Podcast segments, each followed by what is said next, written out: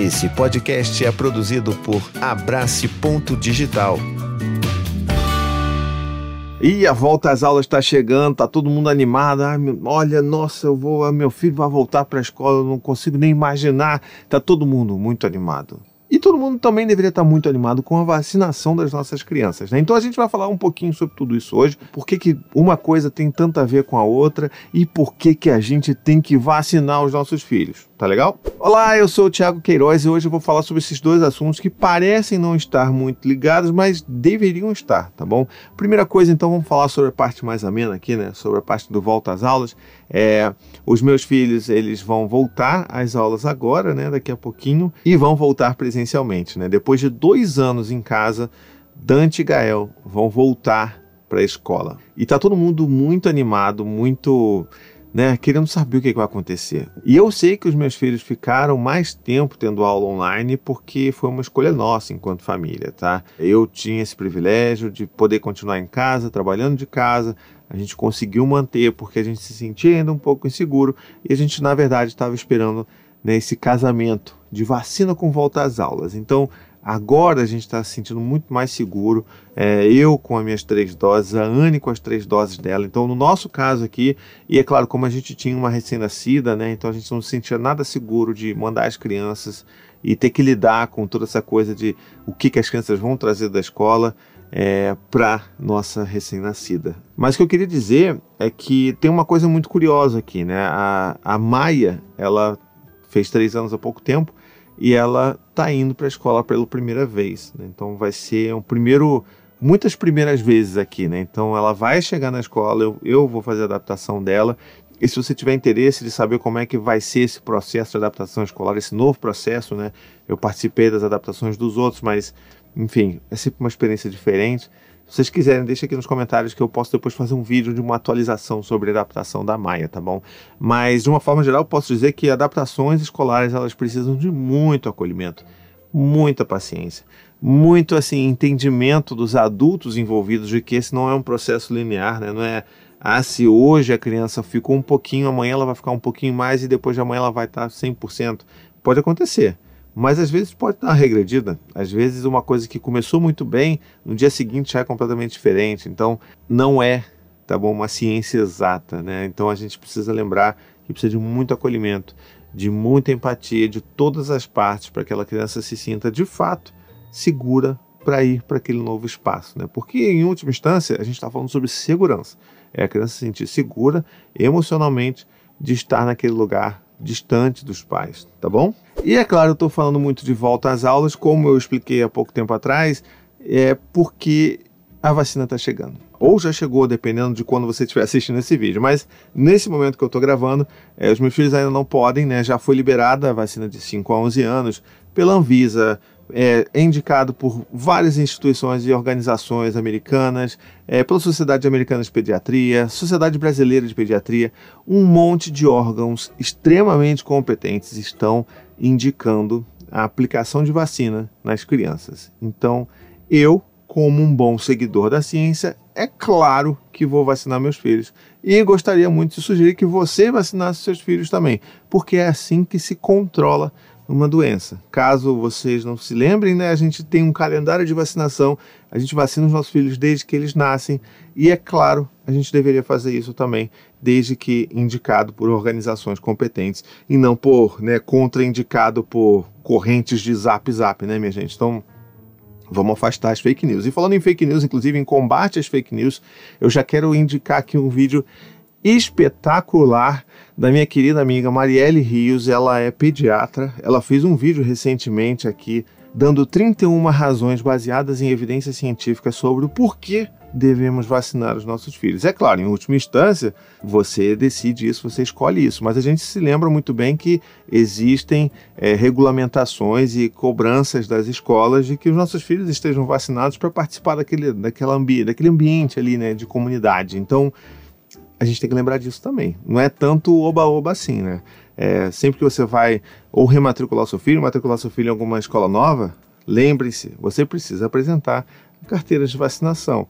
Porque, ah, não, mas isso é. Não, isso sempre foi assim, tá bom? Eu tenho filhos há muito tempo, eu sei que sempre foi assim.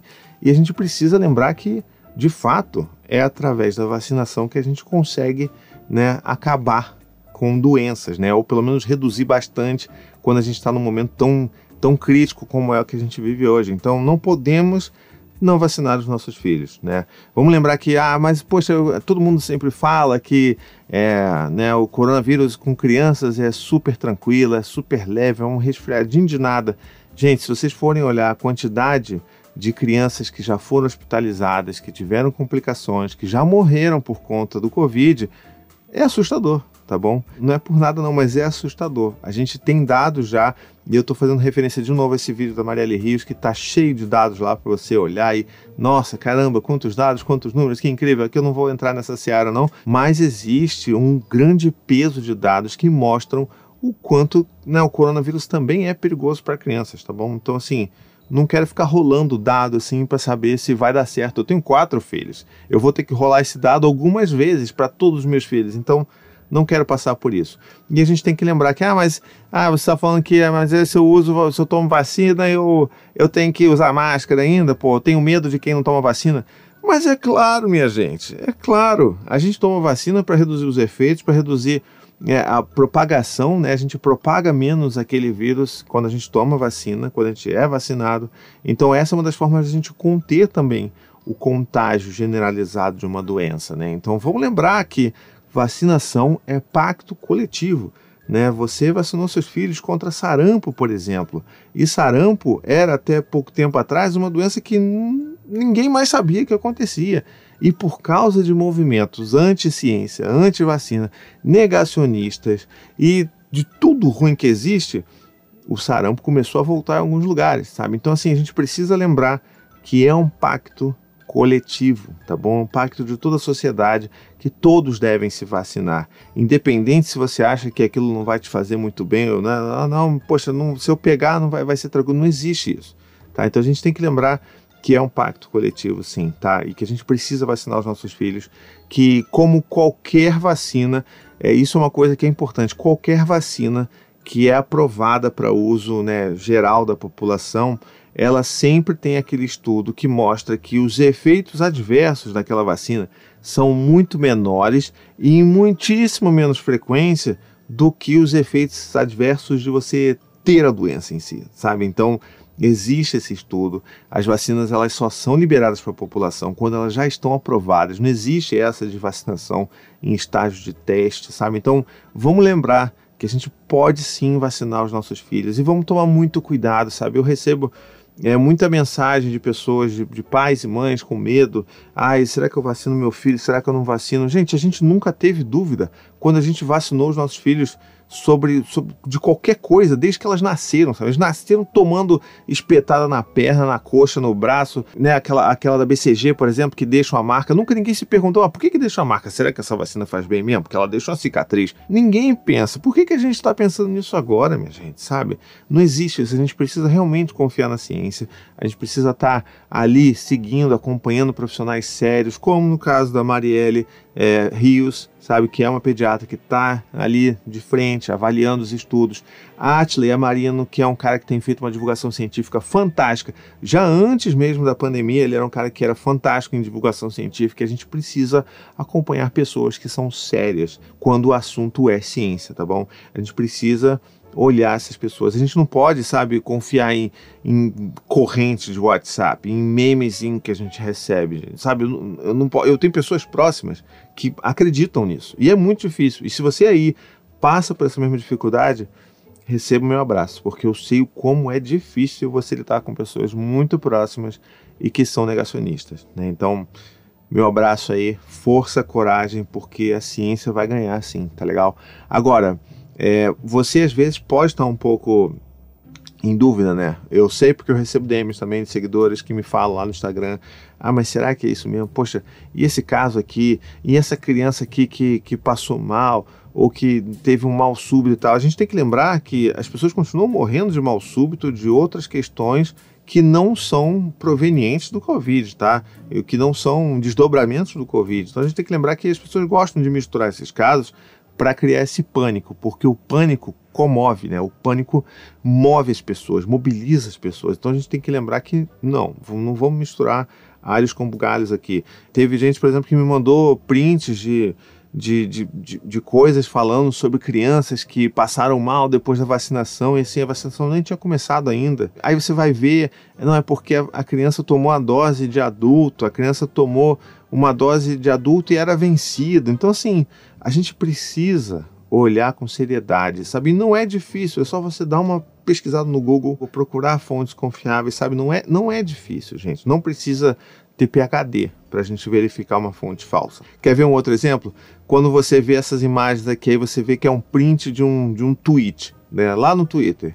E aí você vê o arroba da pessoa é arroba Joãozinho 357892827. É só assim, hum, sabe? Vai atrás desse perfil, vai ver o que, que esse perfil costuma postar. E aí você vai ver que normalmente imagens que são massivamente compartilhadas contendo fake news são de perfis que sabe, você não sabe nem de quando foi criado, não é uma pessoa que, que posta aquilo regularmente, que está falando sobre ciência, é uma pessoa que está sempre postando teoria da conspiração. Então, gente, sabe, a gente não pode ser tão tolo assim em 2022, sabe? Então, vamos Vamos parar, vamos tentar segurar um pouco os nossos medos e vamos focar na ciência. Vamos buscar fontes confiáveis, pessoas que são, né, que estão ali sempre falando sobre ciência, que estão estudando as últimas evidências científicas e não vamos ficar confiando no Joãozinho 35789 que tem bandeirinha de Brasil e sabe, ah, não dá, gente. Não dá. A gente não pode mais cometer esse tipo de erro.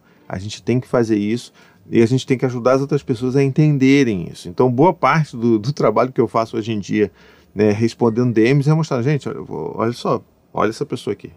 Olha o que ela postou, ela postou isso hoje, né? Olha o que ela postou ontem, olha o que ela postou ontem. E aí a pessoa fica, e é verdade, né? Esse perfil aí é meio. Pois é, vamos procurar fontes jornalísticas sérias, sabe? Fontes científicas sérias e a gente vai sair dessa juntos. Mas não se esqueçam, a gente precisa vacinar as nossas crianças. De novo, todos os meus filhos vão ser vacinados. A Cora, por exemplo, ela foi um pouco imunizada, né? A gente sabe porque a Anne ela, ela foi vacinada parte enquanto grávida e parte enquanto amamento, então a gente sabe que alguma coisa passou ali para Cora, não sabe o quanto, mas a gente também não vai dar bobeira. Mas ok, ela tá ali um pouquinho, tá ali. Agora, o Dante e o Gael, que estão na faixa dos 5 a 11 anos, eles vão estar no primeiro dia que liberar a vacinação para eles. E eu vou estar lá, e eu vou estar lá emocionado e chorando, porque vai ser de fato a primeira vez que eu vou conseguir vislumbrar um novo normal, com os nossos filhos, as nossas crianças também protegidas. E é claro, não posso esquecer porque a minha filha Maia tem três anos e ainda falta para ela. Então vamos torcer para que logo, logo também cheguem a um consenso de que é seguro vacinar crianças menores também. Né? Então sempre torcendo por isso, sempre torcendo pela ciência e viva o SUS. Bom, era isso que eu tinha de vídeo por hoje. Eu sei que eu vou receber hate pra caramba, vai ter comentário aqui, olha. Já até sei, tá bom? Já até sei. Mas você aí que está me assistindo, você que é uma pessoa do bem, que é a favor da ciência, que não é negacionista, me ajude a divulgar esse vídeo por aí. Não se esquece de assistir o vídeo da Marielle Rios também, que é sensacional. A gente vai apanhar junto, vamos apanhar junto, mas em nome da ciência, em nome da saúde, a gente está aqui disposto a levar esse tapa na cara, tá bom? Então, faça a sua parte também, vacine seus filhos e não se esqueça de apoiar o meu trabalho aqui na internet, fazendo vídeos, temas tão importantes, tão, tão presentes e tão reais, né, para a gente falar e tão atuais também. Então não se esquece de ir lá no apoia.se barra vírgula, lá você vai conhecer o plano de 15 reais mensais para me apoiar a fazer, continuar produzindo esse conteúdo por aqui, que é gratuito, que sempre vai ser gratuito, que sempre vai ser acessível para todo mundo, porque informação é poder, minha gente. Tá legal? Então é isso, a gente se vê. Um beijo, até a próxima e tchau, tchau. Gostou desse podcast? Escute também os outros podcasts da família Paizinho Vírgula sobre parentalidade e infância. Tem o Tricô de Paz, Café com as Pediatras, Afropai, Tamo Junto, Sinuca de Bicos e também os podcasts infantis Coisa de Criança, Conta Pra Mim e Ideia de Criança.